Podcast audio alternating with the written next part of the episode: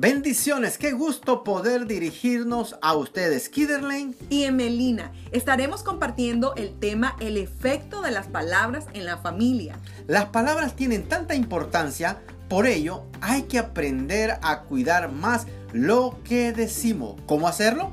A través de algo tan sencillo como pensar antes de hablar. Sé que resulta muy difícil controlar la ira y pensar detenidamente en lo que va a decirle al otro sin herirle. Gracias a Dios, con un poco de práctica es posible. Las palabras nos afectan para bien o para mal y activan nuestro sistema neuroquímico en cada ocasión. Cuando algunas personas no hablan con cierto tono de voz, con las palabras positivas o negativas de alguna manera nos programan y cuando nosotros hablamos de los demás sucede lo mismo, los programamos. Un ejemplo de esto, de programarlos, tenemos como la palabra no, que es una palabra abstracta. La mente registra lo que se dice a continuación del no. Por ejemplo, no te metas a la piscina, no me quiero enfermar, no vayas a chocar el carro, etc. Si quitamos el no, ¿qué nos queda? Bueno, la orden de meterse a la piscina, la orden de enfrentarse y la orden de chocar el auto. Esas son imágenes que automáticamente se proyectan en nuestra mente. Capta el mensaje contrario y lo cumple. Así que por eso es importante usar oraciones positivas.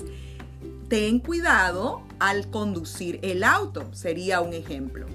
Generalizamos también casi siempre las palabras como nunca, nadie, todos, siempre, que son palabras, palabras peligrosas porque son determinantes, absolutas y generalmente falsas. No hay cabida para una excepción y terminan la conversación. Si nunca haces nada bien, entonces habrá algunas cosas en realidad que nunca ha hecho bien, pero nunca no da la posibilidad de mejorar. Este tipo de aseveraciones en la conversación dañan mucho, tanto lo que decimos como la, tanto daña a la persona, que tanto la que la dice como la persona que la está escuchando. Así que tienes que, tiene un significado negativo también. Cuando nosotros hablamos y decimos, tienes que hacer esto, ¿verdad? Asociamos estas palabras con algo desagradable que nos cuesta trabajo y que implica un esfuerzo. Tienes que trabajar, tienes que estudiar, tienes que organizarte. Esto denota una obligación. Nunca decimos, tengo que ir a la playa y divertirme.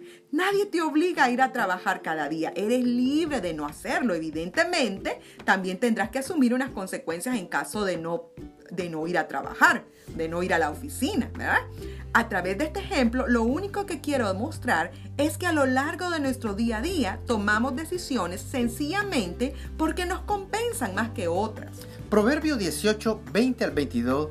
Del fruto de la boca del hombre se llena su vientre, se sacia del producto de sus labios. La muerte y la vida están en el poder de la lengua. El que la ama comerá de su fruto. Primera de Pedro 3:10, el que quiere amar la vida y ver día bueno, refrene su lengua del mal y sus labios no hablen engaño. Proverbio 16, 23, 24, el corazón del sabio hace prudente su boca y añade gracia a sus labios. Panal de miel son los dichos suaves, suavidad para el alma y medicina para los huesos. Dios nos enseña que si tenemos cuidado de lo que decimos, vamos a obtener muchas bendiciones. Dios nos diseñó para que hablemos solo cosas positivas, porque de esa manera estaremos programando un futuro de bendición. Amén. Queremos compartir algunas actividades que nos ayudarán mucho.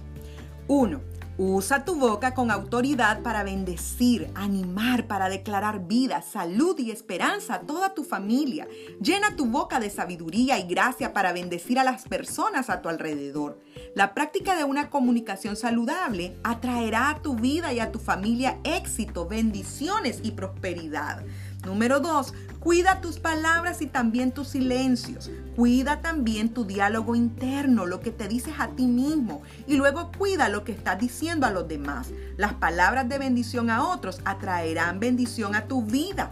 Y número tres, nunca permitas que tu boca que de tu boca salgan palabras de peso negativo, porque eso será lo que atraerás a tu vida. Abandona la negatividad. Aún en los momentos más difíciles de tu vida, usa tu boca para declarar vida, bendición, éxito, prosperidad y todo lo que el Señor anhela para tu vida.